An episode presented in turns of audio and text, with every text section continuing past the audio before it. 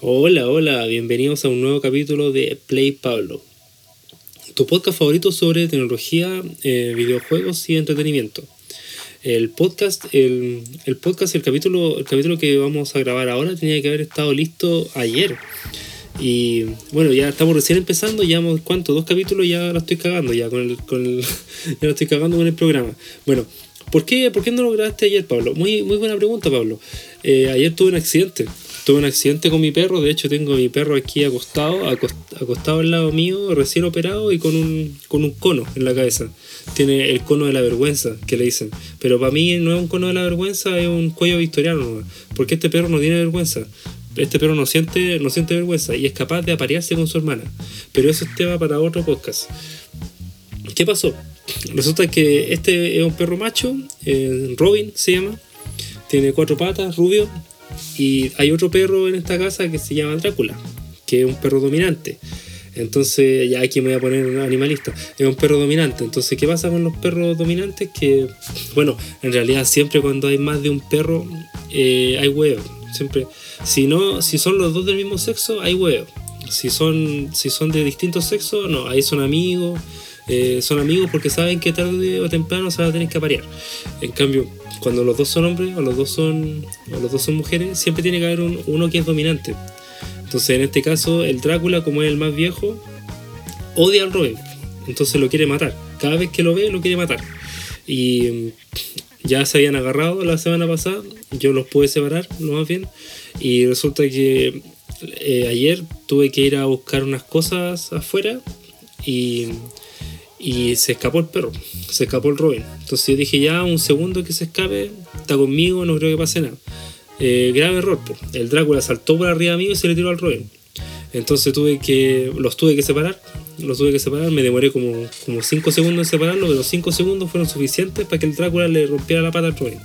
Así que ahora está, está herido, bueno, ya está, ya se está mejorando, ya está en, está en, periodo de, está convaleciente, como dicen. Eh, lo llevamos volando al, veterinario eh, y lo operaron. Fue ahora es un perro operado. Es un perro, un perro con cono y operado.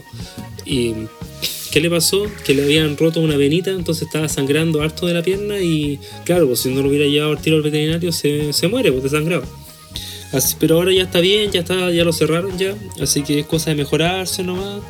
Y el Drácula lo, lo vamos a tener bien lejos. pues En, esta, en esta casa igual estaba el error de que el Drácula estaba amarrado muy cerca de la puerta donde de la puerta de la terraza. Así que ahora ya se corrigió eso y cada vez que exista el riesgo de que el perro vaya a bajar, se amarra el otro perro lejos. Si la weá es que tengan que convivir, pues si no nos podemos deshacer de ninguno de los, dos perros. Así que, así que aquí estamos. Pues. Ese fue, ese fue la razón, motivo, causa por la cual, por la cual no grabé podcast, porque entenderán que estaba tiritando. Estaba como, estaba un poco, un poco nervioso. Estaba me sentía un poco afectado por la posible muerte de Robin. Pero ya es otro día. Eh, ya, ya si no grabo hoy día, voy a pasar para mañana. Mañana, si no grabo mañana, va a pasar para mañana. Y ahí hasta aquí llegó la. Hasta aquí llegó el, el camino del podcast. Y, y, me gusta, a mí me gusta, me gusta hacer esto porque puedo, puedo hablar, me siento así como, como que tengo un diario de vida. así que igual es, igual es divertido, es divertido poder grabarse y expresarse, qué sé yo. Así que bueno, el problema es que con todo el huevo que hubo, como que las ideas que tenía para grabar como que se fueron a la cresta. Pues, entonces ya no tengo, no tengo mucho, tengo como la idea revuelta en la cabeza y no sé muy bien para dónde empezar, por dónde, por dónde partir. Pero lo que quería, lo que quería comentar hoy día es que, bueno, no sé si ustedes, si ustedes usan Facebook eh, o usan solamente Instagram o Twitter. Yo en realidad uso Facebook y uso Instagram. Eh, y la razón por la que todavía tengo Facebook, hay dos grandes razones. Ya, ya no uso Facebook para pelarme, ni para ni buscar a mis exes, ni, ni compañeros del colegio, ni, ni publicar fotos. La razón principal por la que yo tengo Facebook, o sea, las dos razones principales por las que yo tengo Facebook es uno, la compra-venta y dos, los grupos de Facebook. Creo que en eso, en eso brilla, brilla Facebook porque esas cosas no las encontramos en otras aplicaciones. La compra-venta sí la encontramos en Instagram, en Twitter, no sé. Eh, pero se me hace mucho más cómoda en Facebook, creo que está mucho más evolucionada ahí. Y a mí me encanta porque yo igual eh, tengo harta experiencia más que, más que comprando cosas, vendiendo cosas. O sea, he comprado, sobre todo cuando tenía PlayStation 4, me acuerdo, y, y PlayStation 3, me acuerdo que compraba juegos usados. Porque no tenía desconfianza con eso ni nada.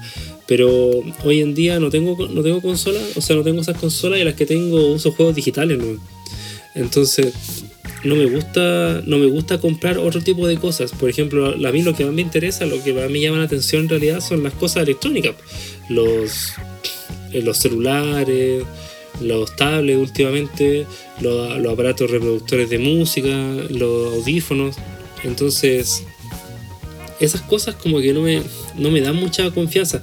Yo, por ejemplo, no pagaría así como 300 lucas por comprar un iPhone usado. Aunque sea así como un iPhone, un iPhone 11 Pro, 12, siento que, bueno, de todas formas igual son más caros, pero siento que, que yo salgo perdiendo, como que hay un riesgo, un riesgo grande, porque, puta, algo electrónico tiene muchos componentes de dentro, más allá de lo que se ve de lo que se ve a primera vista cuando tenía el teléfono en tu mano tú podéis probarlo podéis probar el touch y toda la weá pero ahora bueno ahora también podéis verle la le podéis ver la, la salud de la batería, pero, pero hay muchas otras cosas que no te vayas a dar cuenta hasta que llevé una semana usándolo. Eh, tampoco sabéis cuántas veces se ha caído, cuántas veces se le cayó a la persona, no sabéis si alguna vez se le mojó. Entonces, bueno, aquí me están hablando por, por esta cuestión, se me olvidó silenciarlo. Eh, por ejemplo, a ver, eh, perdón, perdón, ahí, ya, ahí está silenciado. Entonces, tú no sabéis, como decía, cuántas veces se ha golpeado ese artefacto, no sabéis cuántas veces se le ha caído a la persona, porque ya eh, tiene vidrio templado, la pantalla no se le quebró, pero al caerse igual se van soltando los componentes que tiene adentro, si igual no es solamente la pantalla, así como que la gente lo único que se preocupa es la pantalla y el sonido y el touch. Pero hay un montón de weas que pueden, que pueden fallar. Y tampoco sabes, eh, importante, si es que el teléfono fue usado para alguna actividad ilícita véase, no sé, pues traficar, hacer tráfico o, compartir contenido que es prohibido o que es delictivo. Igual es complicado porque el teléfono igual puede estar marcado o, te puede, o puede estar siendo rastreado por, alguna, por algún caso. Eh, y no siempre va a ser, no siempre va a ser el, caso, pero de, todas formas, eh, como que en mí genera desconfianza en mi genera desconfianza, yo no pagaría, no gastaría así 300 lucas, 350 lucas en comprarme un teléfono sin saber, sin saber específicamente eh, cuál es el recorrido que tiene. Yo prefiero pagar esa plata y comprarme un teléfono nuevo. aunque sea un teléfono que no sea de, la, de gran calidad, de una, de una calidad como la que me, me compraría, o sea, como una calidad con la que pagaría para un, para un teléfono para un teléfono usado pero de mayor gama pero prefiero uno nuevo así saber que yo soy el primer dueño de la web en ese sentido yo soy bien quisquilloso y con, en realidad con todas las cosas que son electrónicas tampoco me compraría una consola usada a menos que estuviera así muy barata. Eh, un audífono quizá, pero igual es como complicado porque no sabéis el, el, aseo personal de la otra persona, no sabéis si tenía alguna hueá infecciosa en la oreja, entonces igual es como complicado, yo soy más de vender cosas, he vendido muchas, muchas cosas, me acuerdo que el año pasado vendí cámaras, me acuerdo que vendí tres cámaras que tenía, porque ahora me dedicaba a sacar fotos con el celular, y como estábamos encerrados en la cuarentena, como que, ¿para qué, ¿para qué tengo estas cámaras culiadas si no tengo nada que hacer con ellas? ¿Para qué si estoy encerrado en el departamento con cuevas salgo a comprar, a comprar pan, a comprar mercadería los domingos al supermercado y voy a andar sacando fotos? Capaz que me muera aquí. Entonces al final dije, ya voy a vender todas estas cámaras, eh, saco fotos con el celular, que a mí me encanta la fotografía. Eh, y con esa plata me compro un, Nintendo Switch. Así que vendí las cámaras y me compré un Nintendo Switch Lite, de, el más barato y, y, unos, unos tres juegos. Y en realidad, y, y vendí las cámaras, no tuve ningún problema. O sea, igual sufrí cuando entregué las cámaras, porque yo igual soy quisquilloso con la forma en que se usan y me, me tocó una, una, niña, no se me va a olvidar, que tenía como aspecto de ser, de ser así como artística. Entonces yo dije, ah, qué bacán, la cámara va a quedar en buenas manos porque se lo voy a pasar a una persona que le gusta sacar fotos, seguramente va a sacar muchas fotos mucho mejores que las mías y le va a dar buen uso. Y, la mina cuando le pasé la cámara, le sacó la tapa al lente y se le cayó al suelo. dije, oh, oh, qué horrible. Y después dijo, a ver, a ver, la voy a probar. Y sacó una foto así como súper rápida y movió, y movió la cámara. Entonces la foto obviamente quedó corrida. Yo dije, porque estamos dentro del metro, hay poca iluminación y todo eso. Entonces yo dije, ah, no, entonces la chiquilla está aprendiendo a sacar fotos o realmente no, no sabe. La, la quería porque quería tener una cámara, ¿no? igual como que uno sufre cuando, cuando vende cosas y, y, quedan como en manos de una persona que no, que no las sabe usar muy bien, como que, como que duele, porque uno igual se encariña con las cosas electrónicas, aunque sea, bueno, yo al menos, que igual tengo como, como una afición por estas cosas. Como que, es como cuando, como un auto, como algunas personas que le tienen mucho cariño a los autos, es como, no sé, como prestarle el auto a alguien y ver que lo maneja mal, o que pasa los cambios así muy, muy bruscamente, y tú decías, oh, concha tu madre, me va a cagar la caja de cambio. Algo así, algo así siento. Y no debería ser así porque tú te estás deshaciendo de algo para tener otra cosa que te interesa en, ese momento. Y yo siempre el consuelo que tengo para cuando voy a vender cosas, porque a veces uno igual vende por necesidad, el consuelo que tengo es que tú la puedes volver a comprar. Entonces, no vas a tener exactamente esa, pero te puedes comprar una mejor. Así que para mí las cosas materiales, aunque son importantes, son cosas que van y vienen. Entonces siempre se van, van a desaparecer, pero van a volver. O van a volver mejores versiones. Entonces igual en ese aspecto va a campo. Total, no estamos viendo en un desierto y todavía no se acaba el mundo. Así que igual, si tú tenés que vender tus cosas en algún momento dado, eh, si hay alguien que me está escuchando que tenga unos 18, 20 años y se esté yendo a vivir solo recién, y tenga que vender un montón de cosas para comprarse, qué sé yo, una cama. Eh, nada, pues que todas esas cosas vuelven. Uno se deshace de las cosas, pero vuelven. Si es que quieres que vuelvan. Si no vuelven, si no queréis que vuelvan, no van a volver. Ah, me estoy poniendo esotérico ahí. Ya. Trato, eh, no quiero ponerme muy así porque yo no creo en, la, en esas cosas metafísicas. No sé, siento que soy más de hechos. Pero bueno. Ah, ¿por qué estaba hablando de esto? Ah, sí, porque es uno de, de, los motivos más importantes de por qué uso Facebook a día de hoy, así como, como boomer, es que me encanta la compra-venta encuentro que es como, a pesar de que he hablado puras cosas malas de la compra me, me encanta porque encuentro que es como plata fácil. Es como bacán que tú decís, puta, ya tengo estas tres cosas en la casa que no me sirven, ya las voy a vender, saco un poquito de plata y me compro otra cosa que, que me interese, o si no, junto la plata, o si tengo que pagar alguna cosa, no tengo plata. Siempre está la oportunidad, siempre hay, una persona en Facebook que te quiere comprar tu, tu cosita. Tu cosita, dame tu cosita. Entonces, eh, es una oportunidad de tener plata fácil, de poder salir de algún, de algún, de algún problema económico que uno tenga o, o simplemente si te aburriste de tener esa weá y querés cambiarla por otra, igual va a campo. El problema, el, lo que siempre hay que tener en cuenta es que mm, a la gente en Facebook le encanta regatear. no sé si, yo creo que la gente que, que ya ha vendido o ha comprado cosas, especialmente vendido cosas, sabe lo que sabe lo que estoy hablando. Que a la gente le encanta regatear. Y ya, bueno, por no decir ratear en realidad. Porque una cosa es decir, ya vendo esta, no sé, vendo esta guitarra eléctrica usada a 120 lucas y decir, oye, ¿sabes que Mira, yo te la puedo comprar, pero en vez de pagarte 120 lucas, tengo, te puedo ofrecer 110 lucas. Y tú le decís, ya, 110, 120, 110 no es tanto, ya, toma, te la doy. Pero eso nunca te lo van a decir, pues. Lo que te van a decir es, no compadre, 50 lucas. y, y, como que como que uno igual como que, que hay impactado porque cuando yo por ejemplo cuando voy a comprar algo en línea nunca regateo o sea principalmente porque estoy acostumbrado a, la dinámica de las tiendas porque en las tiendas está el precio y ese es el precio el precio el precio que está y la otra y el otro motivo es porque generalmente la gente que está vendiendo algo es porque tiene una necesidad no, muy pocas veces es porque tú queráis vender las cosas. Entonces, el hecho de que ya te están poniendo un precio que es posiblemente incluso menos de lo que necesitan y tú más encima estás regateándole para poder sacar, para poder, eh, para poder gastar menos aún, mm, como que no va conmigo. como que no va conmigo. Si yo encuentro que el precio está muy caro, yo paso de largo nomás y listo.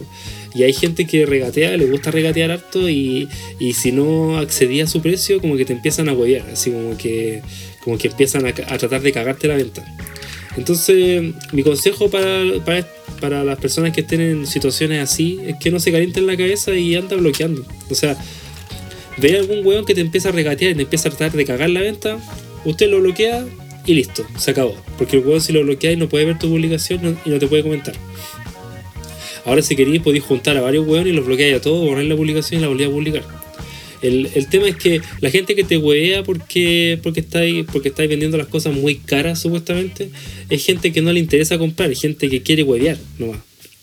Y ese, ese es el tema, es un tema bien recurrente con el internet, porque tú nunca vas a poder tener una discusión inteligente por, por internet o por redes sociales, porque hay tanta gente, hay tanta gente del mundo, hay tantos millones de personas, millones de formas de pensar y tú nunca sabes cuál es la verdadera intención que hay por detrás de la persona que está comentando un que está comentando una publicación en sí. Porque hay gente que puede que realmente le interese comprar una cuestión y, y quizás esté regateando. Hay gente que realmente no le interesa comprar y quiere cagarte la publicación. Hay gente que entra solamente a trolear. Hay gente que se dedica a eso. Entonces, tú no sacas nada con acceder al precio que te están diciendo porque de todas formas, de todas formas no, lo van a comprar y al mismo tiempo estás anunciándole a todo el resto de gente que bajó el precio y posiblemente personas que lo iban a, que les interesaba y estaban pensando en comprar tu producto al precio que, que tú habías puesto inicialmente van a rehusarse porque ya lo bajaste y te lo van a comprar al precio bajo que pusiste ahora entonces vaya a salir perdiendo siempre tú ¿cachai? Yo antes cuando era más inocente igual como que conversaba con la gente y trataba de razonar con ellos, pero al final lo que tenéis que hacer es bloquearnos. Bloquear, bloquear. Si no perdís nada, ellos no pierden nada, ellos no pierden nada, se van a ir a huevear a la otra parte, van a ir a buscar otra publicación para huevear y a ti te van a dejar en paz. ¿Cachai?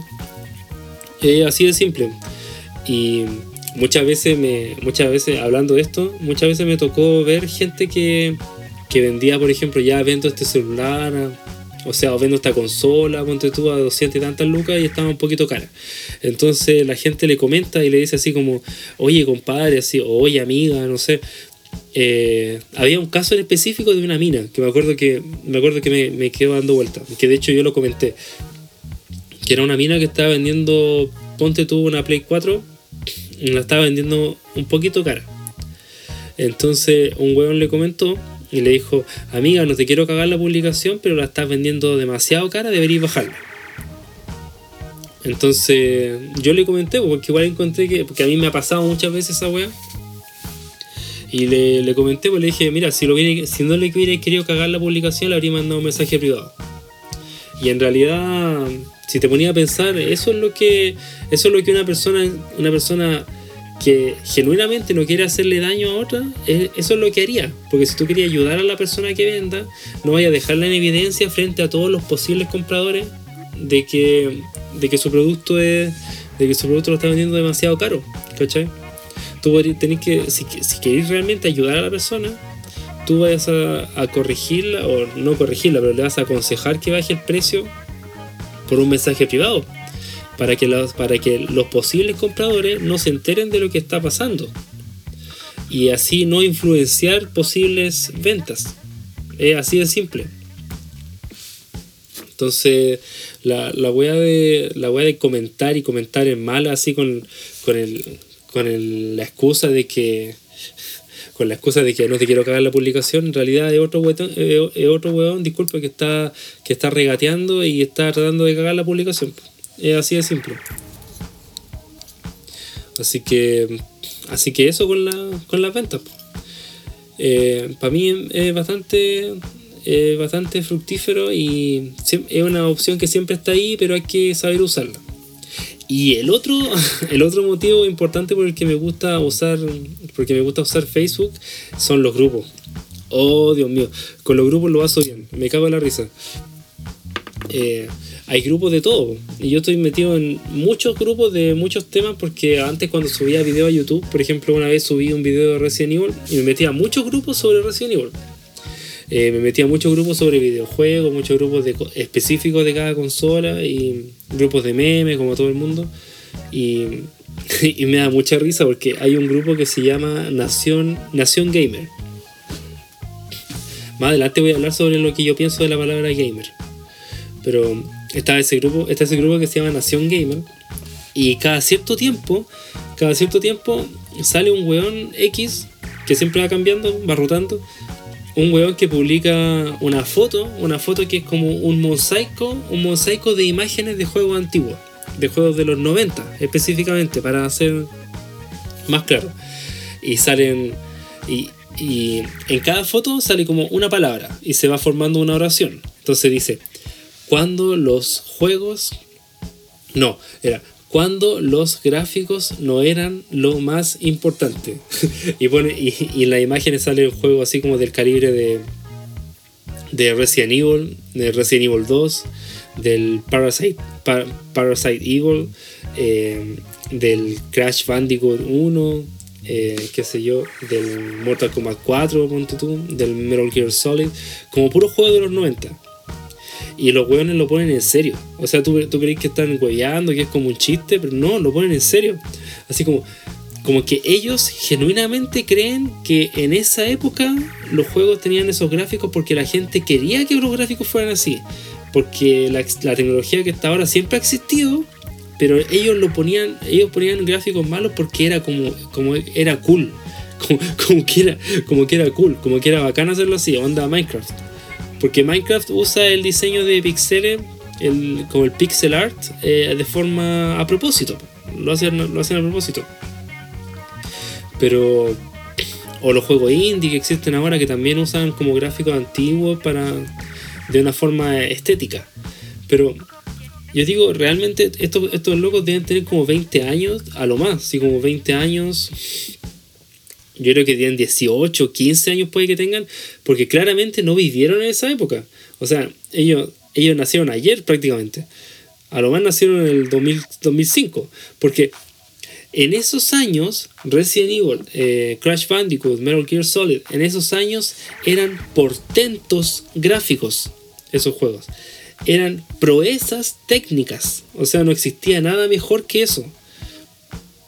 Crash Bandicoot es uno de los primeros juegos en 3D, en tercera dimensión, de los que exitosos de la historia, igual que el Mario 64. El Metal Gear Solid es como el primer videojuego que es como una película, que es como una película de acción, con escenas, con diálogos, con close-ups, con todas las weas. Eh, el Resident Evil también es uno de los juegos que, que tuvieron mejores gráficos en su tiempo, porque Resident Evil lo que hacía es que ponían cámaras fijas y ponían escenarios que estaban dibujados, que no eran reales, que no eran, no eran realmente en 3D, y ponían cámaras fijas a, a, modo de que eran como cámaras de seguridad y, y, el personaje el personaje principal que tú manejabas junto con los zombies y, todas y los monstruos solamente eso era en 3D lo demás era todo en 2D entonces ¿qué, ¿Qué lograban con eso? Lograban que la consola no tuviera que hacer tanto no tuviera que hacer tanto trabajo de procesamiento y solamente dedicara toda su potencia a los personajes en 3D, a los personajes en 3D. Puta, me estoy quedando, me estoy quedando afónico. Voy a terminar la idea y voy a tomar un vaso de agua. Porque si no voy a quedar sin voz de aquí a que termine el capítulo. Em, ya, voy a hacer una pausa. No, no, no, perdón, perdón. Voy a terminar la idea y después voy a hacer la pausa. Bueno, entonces como, como venía diciendo, eran, la consola usaba todo, todo su poder de procesamiento para los personajes en 3D. Eran auténticos portentos gráficos esos juegos en su época. La PlayStation, la época de la PlayStation 1, de Nintendo 64, eh, esas dos consolas eran eran, era la época del 3D, era la época cuando los juegos, los monitos de los juegos dejaban de andar para el lado y empezaban a andar para adelante, en todas las direcciones, para, para arriba, para abajo, en diagonal, lo cual era una, fue una auténtica revolución. Entonces, es absolutamente ridículo que llegue una persona y diga, miren, mírenme, mírenme, mírenme qué inteligente que soy. En esos tiempos los gráficos no eran importantes. No es como ahora, que ahora todos son gráficos. Conche tu madre, ahueonao. Los gráficos siempre han sido importantes. Siempre. Siempre. Y, ustedes me estaban diciendo, hoy, pero las novelas gráficas, pero es que los RPG, que la weá, que la weá de acá. Siempre los gráficos han sido importantes. Por eso se llaman consolas de videojuegos. O sea, el Pong, cuando salió en el año 75, 78 creo, era lo máximo. O sea, cuando estaban mirando esa pelotita con esa pelotita con, con los palitos que hacían que la pelotita se moviera para acá, para allá, era, era, un, era magia ver eso, era magia, porque había una persona que lo estaba controlando con una palanquita, o sea, esas imágenes que estaba mostrando en la pantalla, una persona la estaba controlando. Y, y, y lo que controlaba se reflejaba en la imagen, eso era magia, magia, eso no existía antes. Fue como la llegada del cine, fue como la llegada del cine cuando los hermanos, oh no, puedo acordar de los nombres, se me están olvidando los nombres. Eh, los hermanos los hermanos que inventaron el cine cuando grabaron cuando grabaron La llegada del tren, que fue una de las primeras películas que se grabaron, que los buenos simplemente se pusieron en una estación de tren y grabaron como venían llegando un tren, eso cuando lo presentaron en el cine quedó la cagá, porque la gente vio esa película, vio ese video y pensaba que realmente había un tren que venía llegando al set de cine y la gente salió corriendo y se produjo, se produjo una histeria, histeria colectiva. Ese tipo de revolución fueron los videojuegos eran una eran imágenes en televisión que podían ser controladas por ti, por ti mismo. O sea, ya no te sentabas a ver una película en el sofá, te sentabas y, tú eras la película. O sea, tú estabas controlando la película. Entonces imagínate cuando, cuando, ya, cuando ya pasó el tiempo de Pac-Man, pasó el tiempo de, de Super Mario que saltaba, saltaba por ahí, por allá. Ya, pasaron pasaron los tiempos de, de, qué sé yo, de Tetris y de repente estamos jugando Resident Evil, el año 95, 96. Y es una película, una película de terror, es como una película de terror clase B, donde tú estás encerrado en una mansión, con una mansión plagada de zombies, y la única forma de avanzar es encontrar las llaves para poder abrir las puertas y llegar al final de la mansión y arrancarte. Y todo depende de ti, porque si tú no haces nada, el monito se queda parado. Entonces, eso es magia. Imagínate pasar de, juegos tan sanos como el Pac-Man, pasar del Tetris, de Super Mario, pasar a eso. Eso fue una revolución. Y además, además verlo en 3D. O sea, no sé si me estoy poniendo muy pesado en el tema, pero es que la gente, la gente que llega de repente a los, a los, grupos de Facebook y publican esas cosas, no lo hacen sarcásticamente, no lo hacen como un chiste, lo hacen en serio. Y ellos creen que de verdad están descubriendo la, la pólvora con, esa, con ese meme y lo ponen así como, oye, miren, miren a lo que hemos llegado como sociedad, que solamente nos importan los gráficos. En esos tiempos lo hacían con, lo hacían con, con 32 bits. y los weones creen que en esos tiempos había una Play 4. Y ellos lo hacían así porque querían hacerlo. Es que es ridículo. Es absolutamente ridículo. Igual que cuando uno, le, cuando uno dice, ya hoy han sacado muy pocos juegos en este último tiempo, pero es que los juegos ahora requieren mucho trabajo, es que los juegos son producciones muy de muchas personas que requieren demasiado trabajo, no como los juegos antiguos que eran tan fáciles de hacer. Conche tu madre, en esos tiempos era un trabajo faraónico hacer esos juegos. Porque no tenían las herramientas. ¿Tú crees que, tú crees que los computadores, las pantallas touch, lo, con las que dibujan las texturas, lo, la captura de movimiento, ¿tú crees que todas esas weas existían hace 25 años cuando hicieron esos otros juegos? No existían lo hacían todo a mano. Ellos estaban, incluso estaban trabajando eh, en ciego, estaban trabajando de, sin saber si es que lo que estaban haciendo iba a tener éxito o no, porque no existía lo que estaban haciendo. Estaban creando un género nuevo. Estaban creando algo que nunca se había visto antes. Por lo tanto, tienen doble, triple mérito.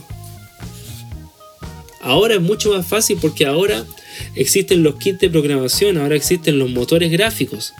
Los motores gráficos, por ejemplo, el motor más, famoso es el Unreal Engine. eh, ahora ya las cosas no se hacen de cero. Ahora tú, tú, no empiezas a escribir un código así como que, oye, el monito salta para allá, el monito salta para acá. Ahora hay bibliotecas de archivos, hay bibliotecas de modelos 3D.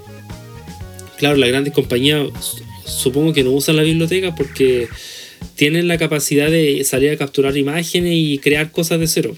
Pero a lo que voy es que ahora no es tan difícil como antes y a pesar de que las producciones son mucho más grandes, los grupos de trabajo también son mucho más grandes y la tecnología es capaz de poder llevar a cabo esos proyectos mucho más grandes.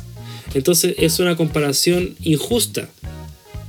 Porque los juegos que salieron hace 25 años atrás, como Resident Evil, como Crash Bandicoot, como Metal Gear Solid, son juegos que se crearon en su tiempo y son obras eh, fabricadas por su tiempo, por la tecnología de su tiempo, la forma de pensar de su tiempo y lo que existía y lo que estaba disponible en su tiempo. Y los gráficos siempre fueron importantes, siempre fue el punto de venta. O sea, la razón por la que se, vendieron se vendían las consolas es porque las consolas nuevas podían hacer mejores gráficos que las anteriores. Siempre han sido lo más importante.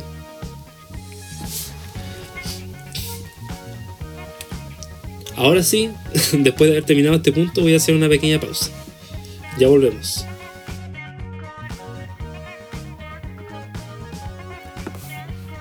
Hola, hola. Ya estamos de vuelta del, del break. Traje un juguito. Iba a tomar agua, pero al final descubrí que había juguito, así que ya voy a traer juguito. Eh, no sé por qué siempre me, me, seco cuando empiezo a hablar. Como que me empiezan a salir gallitos incluso como en mi época de, adolescente, de puber. Pero ya con esto se me, debería, se me debería quitar. Lo que pasa es que no estoy acostumbrado a hablar mucho, la verdad. Me he dado cuenta que aquí, como solamente aquí me pasa eso. Eh, hablo con mi familia y todo, pero así como estar una hora sentado conversando, haciendo un monólogo en realidad, como que no, no, no tengo acostumbrado a las cuerdas vocales. Pero de todas formas me gusta comunicar. Bueno, y quería desahogarme en realidad, quería desahogarme con ese, con ese meme desgraciado que aparece cada cierto tiempo y lo publican distintas personas. Entonces, como que ya antes lo comentaba, le ponía me divierte o alguna, alguna wea así, pero ya como que lo dejo pasar. Ya ahora lo veo y digo, ya otra vez, otra vez la misma wea. Así que ya paso de él, cuando lo veo, como que una parte de mí se muere, pero sigo adelante sigo, sigo adelante y luchando en la vida. Así que eso quería comentar sobre, sobre ese meme, sobre los gráficos, los famosos gráficos. Y resulta que hay mucha, hay mucha gente que es como que es como nueva en el mundo de los videojuegos y, y no, no miran para atrás. O sea, como que como que les cuesta les cuesta mirar para atrás y ver cómo fue la historia de los videojuegos y cómo fue que llegamos a donde estamos ahora. Y, no, es tan, no es tan difícil, la verdad. No es tan difícil porque la historia es bien cortita. O sea, ¿cuántos son? 30, 35 años aprox, aproximadamente. Cuando la historia del cine o la historia de la música, puta, es mucho más, mucho más, más extensa, sobre todo la historia de la música. Entonces no cuesta tanto no cuesta tanto llegar a los orígenes y además que cuando uno siente una pasión por algo, eh, junto con la pasión llega la curiosidad. Y en algún momento va a llegar, se supone que llega como el, el bichito a tu cerebro de, de, la curiosidad y te dan ganas de saber cómo eran las cosas, cómo era el mundo antes de que yo hubiera llegado aquí, cómo eran los videojuegos antes de que yo hubiera empezado a disfrutar de ellos. Y, y es bien cuático porque las generaciones actuales como que se limitan a lo que existe ahora y no, no han llegado a ese punto quizá no sé si irán a llegar o, simplemente no les interesa, pero no han llegado al punto en el que les da curiosidad saber cómo eran las cosas antes. Por ejemplo, muchas, muchas, miles, millones de personas juegan actualmente Free Fire, o juegan Fortnite, o juegan, qué sé yo, FIFA, Call of Duty en el celular. Pero, y lo tienen como, como el máximo exponente, pero no saben que antes de Call of Duty existió Quake o existió Unreal Tournament o Halo o esas cosas. Bueno, ahora Halo igual está como en la, en la palestra, porque ahora en diciembre sale el Halo Infinite. Pero a eso es lo que voy. O sea, igual ustedes saben a lo que me refiero. Eh, otra cosa con esta, con las generaciones nuevas de jugadores es que muchos eh, juegan en el celular, pues. Y, es cuático porque en los tiempos cuando yo era cuando yo era joven, en los tiempos cuando yo era joven era la habían dos formas de meterse al mundo de los videojuegos que eran con el computador o con una consola. Y las dos eran caras. las dos eran como difíciles y poco accesibles. Eh, yo igual tuve la suerte de tener un computador desde chico. Entonces quizás eso igual influyó en que a mí me gustara tanto esto este pasatiempo. Pero se entiende que mucha gente, mucha gente no lo conocía o no tenía acceso a él, a, los videojuegos, porque era caro. Era caro tener una consola y era caro tener un computador. Y era muy común que en los años 90, en los años 2000, era muy común aún que no hubieran computadores en las casas. Eh, bueno, eso ya hace mucho tiempo que hace mucho tiempo que ya no es, que hay que en realidad en cada casa hay un computador y no tanto un computador, pero sí hay un celular. Yo diría que los celulares son horriblemente masivos y me atrevería a decir que todo el mundo tiene un celular. O sea, tendría que ser como un bebé o un anciano de, la, muy de la tercera edad para no tener un celular eh, de algún tipo. Entonces, junto con los celulares llegaron los juegos de celular, que eran como los más clásicos antes, la, la concunita, eh, había uno del espacio, el bounce. El bounce ya era lo máximo, que era uno que salió con, los celulares Nokia, por ahí por el año 2004, 2005, que era como una pelotita roja que saltaba. Eso ya era como lo máximo, así lo máximo de lo máximo. Y después llegaron los smartphones con la tienda de aplicaciones y todo lo que eso conlleva. Y empezaron a, empezó a llegar el Angry Birds, empezó a llegar, qué sé yo, otras cosas. Yo nunca he sido muy fanático de los, de los juegos celulares. Eh, llegó el Angry Birds, llegó el Planta vs Zombies, eh, los juegos de administración como los Simpsons. Eh, y después llegaron los shooters, llegaron los shooters al celular, como el Free Fire el Free Fire, el, el Battlegrounds, el Fortnite, que son todos iguales en realidad, es como la misma weá pero con, con distintos skins, que son, que son los uh, Battle Royale, los Battle, Battle Royale. ¿Qué, ¿Qué son los Battle Royale? Para la gente que no, que no sabe, son juegos multiplayer, son multijugador en línea donde juegan eh, generalmente 100 personas, 100 personas al mismo tiempo y que se tienen que matar uno a otro y tiene que ganar solamente uno tiene que quedar solamente uno. Entonces, igual son como bien interesantes, bien divertidos. En realidad son divertidos. Y, son bien competitivos. El Fortnite, sobre todo, tiene, tiene harta, harta competitividad. Y a mí me gustaba el Fortnite. De hecho, yo lo descargué porque, como es gratis, lo descargué una vez en el computador. Estuve jugando. Me acuerdo cuando recién había empezado la cuarentena, como que me lo, me lo descargué así por la curiosidad que a todo el mundo le gustaba, debe ser muy bueno entonces. Entonces, me acuerdo que quedé primero en las cinco primeras partidas. Yo no, no, ni yo me lo creía porque yo no soy muy bueno para jugar shooter. Me gustan y todo, pero yo sé que soy malo. Y, y después de la quinta partida me empezaron a poner con jugadores más profesionales, con jugadores de nivel más alto.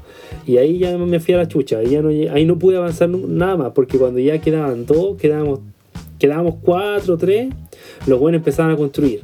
¡Oh! Y esa me enfermaba, me enfermaba porque yo no podía, como que me costaba mucho saltar, apuntar y además construir. Y, esa es como la gracia del Fortnite, que tú podís construir. Pero en realidad el, verdadero uso que se le da a la construcción es que podéis crearte paredes, pues podéis ponerte paredes frente a ti para evitar que te disparen. Entonces, dominar eso es ganar. Y yo como que lo vi y dije, ah, la chucha suma. y ahí me aburrí y lo borré. Más encima pesaba caleta, pesaba como 100 gigas. Pero esos juegos son muy populares hoy en día, con, sobre todo con la gente joven, con los niños y, y con la gente que está como descubriendo los videojuegos, pero a través del celular. Y igual me da, me da como lata por la gente que está descubriendo los juegos a través del celular, porque a pesar de que hay joyas como el Fortnite, como el, como el, Free Fire, sigo con los gallitos, como el Fortnite, Free Fire, el, el Angry Birds, Planta vs Zombie, ahora está Mario Kart, está Mario Kart, Mario Kart para celulares. No sé si lo conocen, eh, se los recomiendo. Mario Kart Tour para celulares. Está los FIFA para celulares, los PES está, está el Super Mario Run. Hay, los runners son. Eso, eso no se me había olvidado mencionar. Los, los runners son muy populares y, son como los juegos más divertidos para jugar en el celular porque lo único que tienen que hacer es tocar la pantalla para que el mono salte o esquivar o cosas así. Son como conceptos bien simples que se pueden que se hacen divertidos. Pero a pesar de que existen joyas como las que ya mencioné, eso es solamente el 0,0,0,1% de todos los juegos que existen, los millones de juegos que existen para celulares hoy en día. Que conche tu madre, son más que la chucha. Yo cada vez que me meto a Facebook me sale un comercial de un, de un juego nuevo para celulares. Y son todos iguales. O sea, tenemos estas joyas ya, son bacanes, son geniales. Yo les doy un 7. Deberían llegar al salón de la fama de los videojuegos. Pero, pero eso es un 0,0,0,0,1. Y todo el resto, lo siento, pero todo el resto es una mierda. Es mierda. O sea, no, no hay otra forma de describirlo. Son juegos de mierda que están hechos con. Casi todos están hechos con el mismo. Con el mismo set, con el mismo kit de desarrollo, se nota porque son todos iguales. Y donde tú, donde a pesar de que son divertidos, a pesar de que el concepto es como divertido, por ejemplo, hay un juego de flechitas donde tenéis que ir multiplicando las flechitas para ir matando a los monitos. Eh, hay, hay juegos donde casi todos son runners, donde tú tenés que correr, es- esquivar cosas. Hay juegos donde tenés que lanzar un auto por una colina y ver qué tan lejos llega.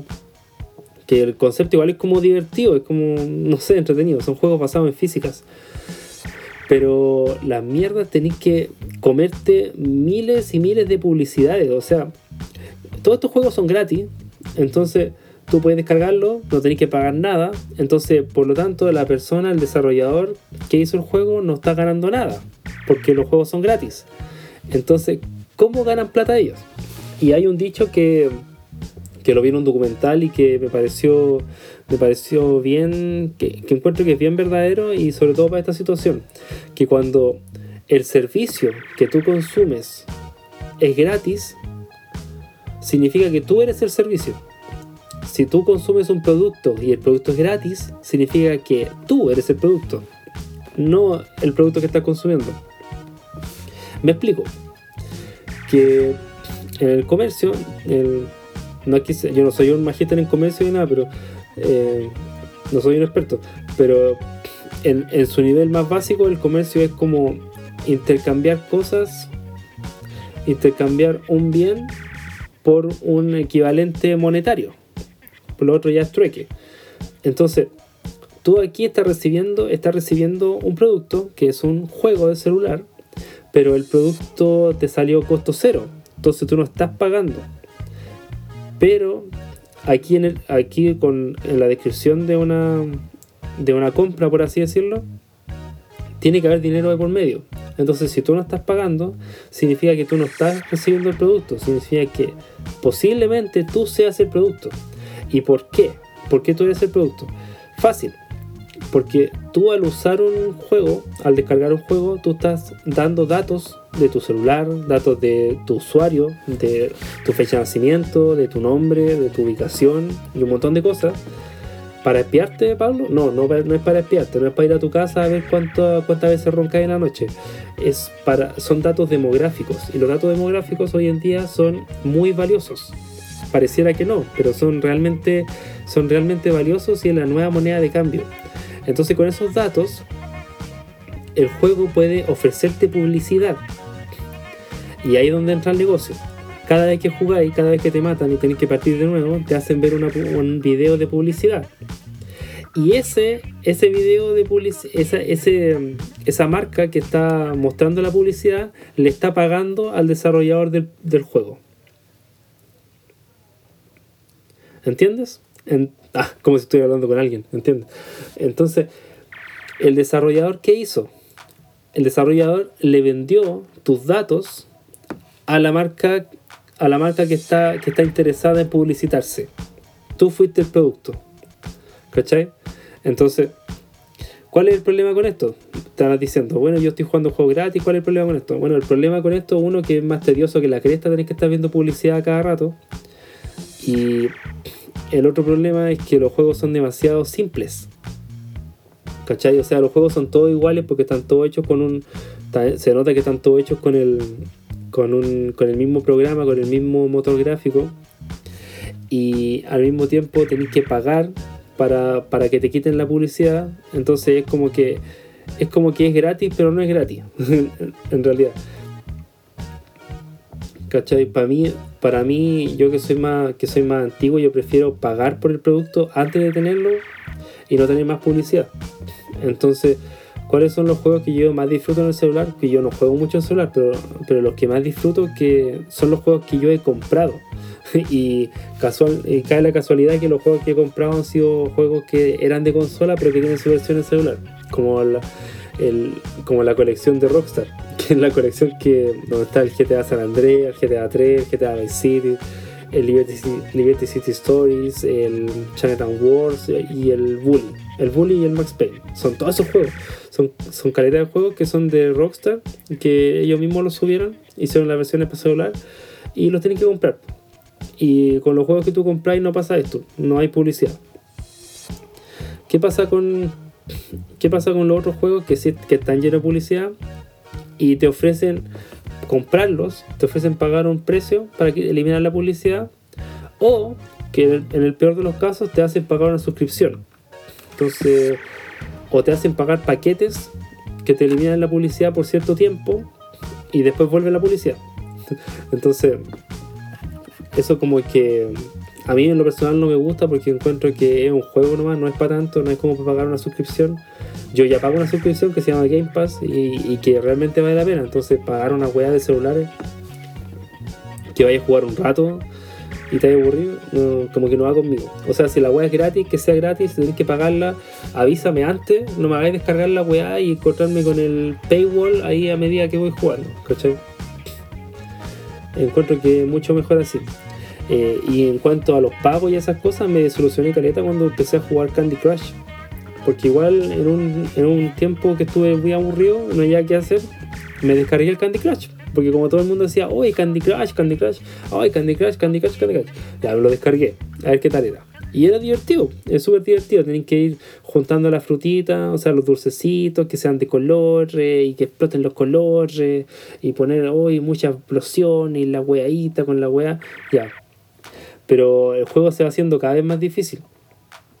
Entonces la, llega ya a un punto que se llama paywall, que le dicen paywall. ¿Qué es el paywall? Es como una muralla que te pone enfrente a ti y que si querías atravesarla, si querías pasar para otro lado, tenéis que pagar. ¿Por qué? Porque si no pagáis, el juego es imposible. O sea, no vaya a poder pasarlo sin pagar. ¿Y por qué esto? Porque tú estás diciendo, oh, seguramente no está la, no tienen la, capacidad para poder para poder terminarlo, o sea, que luce, pero es que no, es que Candy Crush es habilidad y también es azar, porque la forma en que van apareciendo los dulcecitos, eh, la forma en que van apareciendo son determinan tu, tu éxito, porque si tú no tenías una, no partís con una buena con un buen grupo de dulces tú no vayas a poder hacerlo explotar porque ni, sin, importar, sin importar tu habilidad o tu inteligencia o qué sé yo, si tú no tenés suerte, si no están bien distribuidos los, dulces, no van a explotar y no vaya a poder avanzar. Entonces, ¿qué hacen? Te venden habilidades, te venden poderes especiales para hacer explotar dulces que no podías hacer explotar de otra forma, para ir eliminando eh, filas de dulces y puras cuestiones así. Entonces yo dije, ya, bueno, ya yo quiero avanzar en el juego, igual estoy entretenido, ya voy a comprar un paquetito. 4200 me salió. 4200. ¿Qué pasa si yo, ya, y ese paquetito me duró, me, duró 30 minutos? 4200 para jugar bien por 30 minutos. 4200 para jugar por 30 minutos. ¿Te parece bien? A ver, de nuevo estoy hablando con, de nuevo estoy hablando con nadie. Bueno, a mí, a mí no me parece bien. Porque, ¿qué pasa si quiero jugar bien 30 minutos mañana y pasado, y pasado, y pasado? Voy a terminar gastando más plata que la chucha en un puro juego. Cuando yo podría haberlo, haberla gastado en otro juego que realmente me va a satisfacer y que, y que sé que lo voy a jugar por meses. Y me va a salir mucho más barato al final. Entonces, el problema con Candy Crush es que no es una suscripción realmente, pero, pero te van vendiendo paquetitos. O sea, tú nunca compráis el juego, porque el juego es gratis. Tú lo que compras son paquetitos. Paquetitos que te dan habilidades, paquetitos que te dan cositas, que te dan weaditas para poder avanzar y que en realidad llegáis a un punto en que eso deja de ser una ayuda y se convierte en algo necesario, sino algo imperativo para poder terminarlo. Entonces te están obligando a pagar caleta de plata. Al final, al final, imagínate que jugar ahí un mes y estuvieras comprando todos los días esos paquetitos, gastarías más de 100 lucas. Bueno, no sé si más de 100 lucas porque hice lo dije así de la boca para afuera, no hice el cálculo. pero pero entienden, entienden a lo que voy. O sea, yo podría pagar, podría comprar un juego celular, pero no pagaría así como más de 5 lucas, pero por el juego completo y no pagar nada más. ¿Cachai? Porque puede ser lo máximo, puede ser fantástico y toda la web, pero es un juego de celular, o sea, es un juego de celular. Yo ni juego en el celular para no gastar batería. Entonces, es como, yo sé que no lo voy a usar. Y no sé, no sé, no sé cómo están otras personas, pero yo al menos no uso mucho el teléfono para jugar. O sea, lo uso para escuchar música, para ver las redes sociales, sacar fotos, más que otra cosa. Ni siquiera tanto para hablar, incluso. Me comunico más por mensaje. Entonces, ese es el tema con los juegos móviles y que son y que son inmensamente masivos hoy en día y muchas personas que muchas personas que llegaron al mundo de los videojuegos gracias a los juegos móviles no conocen otra cosa que los juegos móviles. Entonces no se impresionan cuando, por ejemplo, algún día ya llegan y se compran una consola y ven que la ven que un juego tiene micro, microtransacciones. Y los buenos dicen, ah, pero esta es la misma weá que yo veía en el celular. Y lo ven como algo normal. Pero en consola es aún más dañino. Es aún, aún peor. Porque tú te están haciendo, te están vendiendo los mismos paquetitos del Candy Crush, pero te lo están vendiendo en un juego que ya pagaste 40 lucas por él. Po. Entonces, si ya pagaste 40 lucas, ¿por qué tengo que seguir pagando? Para poder avanzar. Para algo que ni siquiera es una ayuda, que es como necesario para poder avanzar.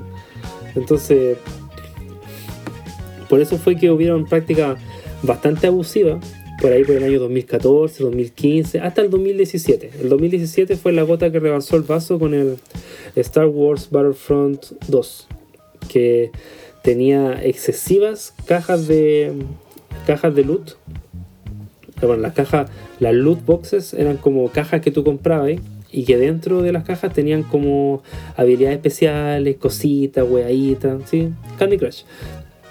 Pero el problema con esas cajas es que la única forma de desbloquear cosas era gracias a las cajas.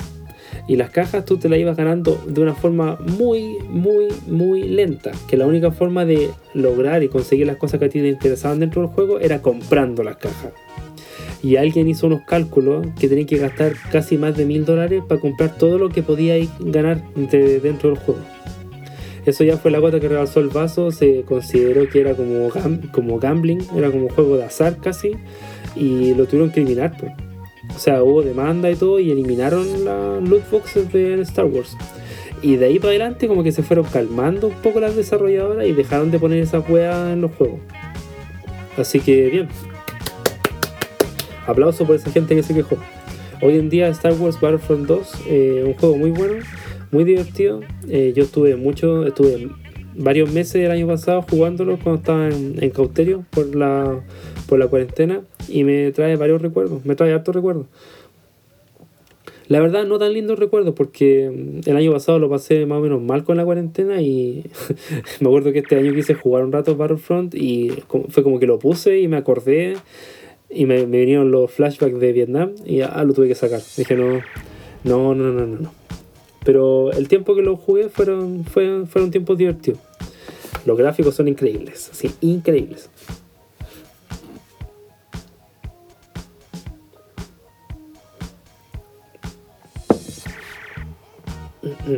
Bueno, al final, igual que en todos los capítulos, como que no hablé nada de lo que, de lo que tenía pensado hablar.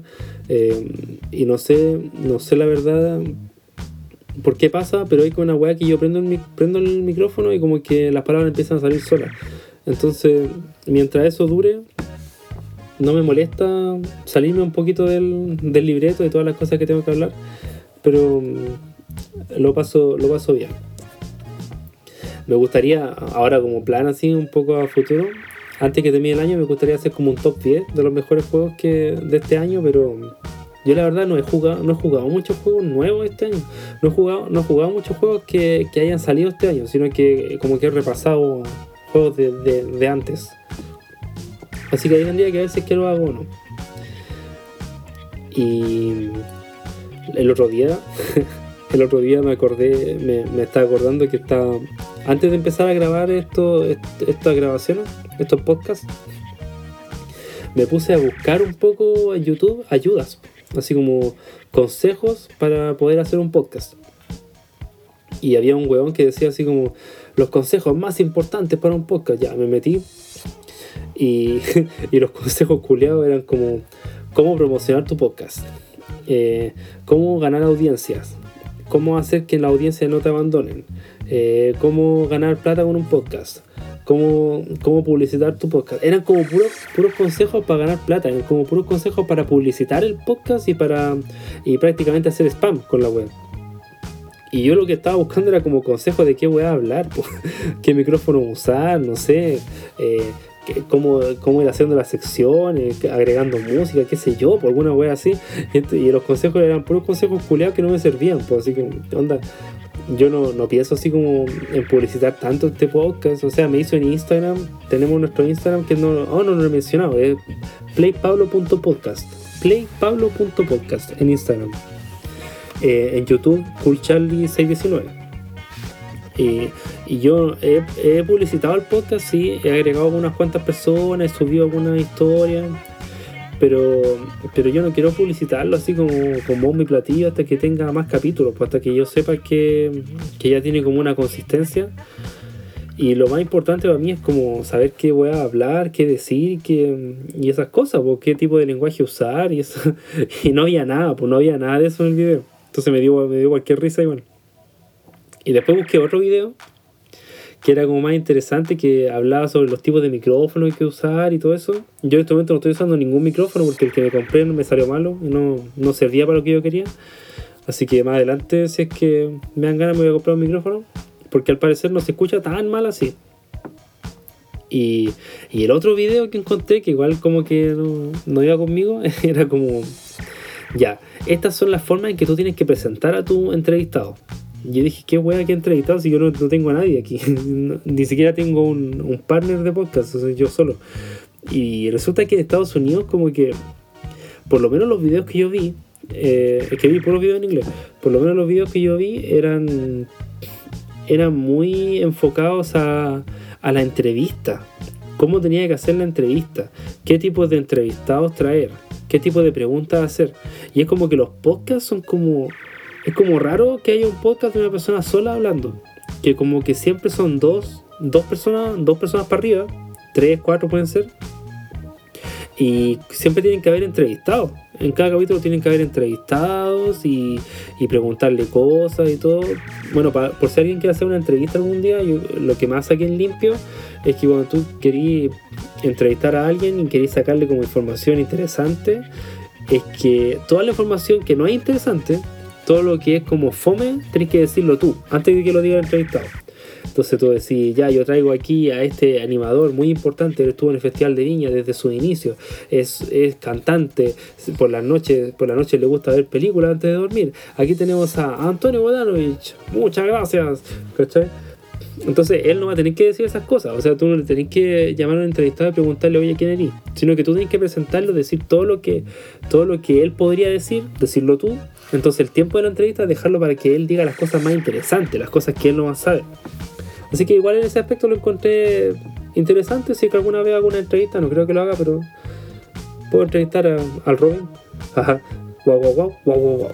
Eh, y la otra cosa interesante de la entrevista era que había que, cuando tú le preguntabas algo a un entrevistado y él te respondía, tenías que a la siguiente pregunta hacerla en base a lo que te había respondido.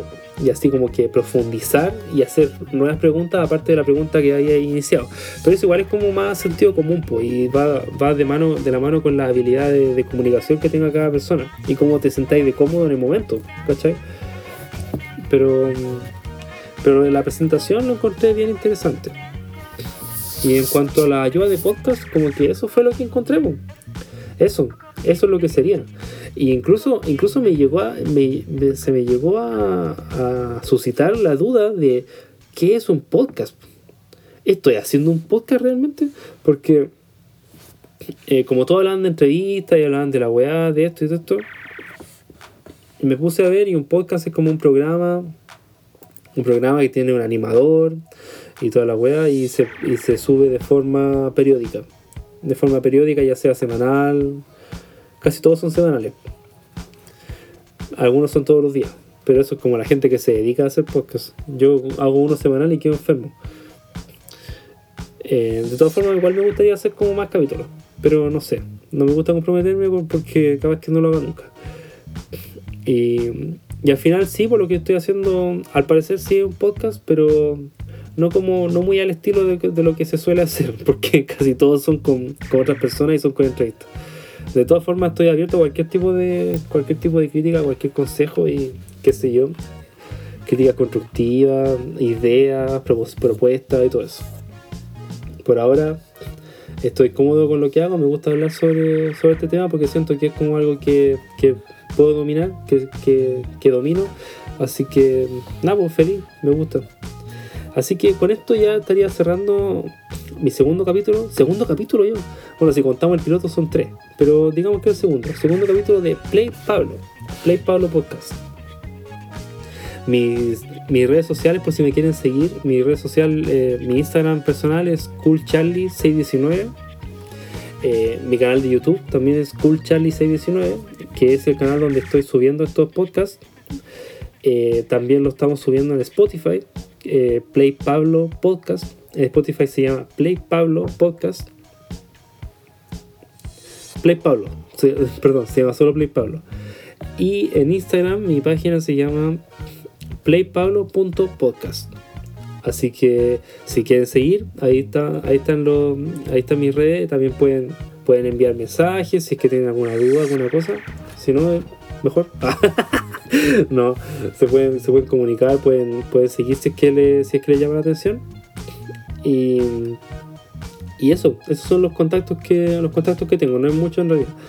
espero que se encuentren muy bien, que lo estén pasando, lo estén pasando muy bien con su familia, ya igual está bajando un poquito los contagios, tan, la estamos saliendo más, de, todas formas hay que cuidarse. Em, de todas formas yo lo veo, veo que estamos mucho mejor que el año pasado en esta fecha. Así que ese aspecto bacán. Eh, bacán que estén, que estén con su familia, que lo pasen muy bien, eh, espero que, que, todo el mundo se encuentre bien y que y nos vemos en una semana más, si es que todo sale bien. Cuídense, hasta luego, chao.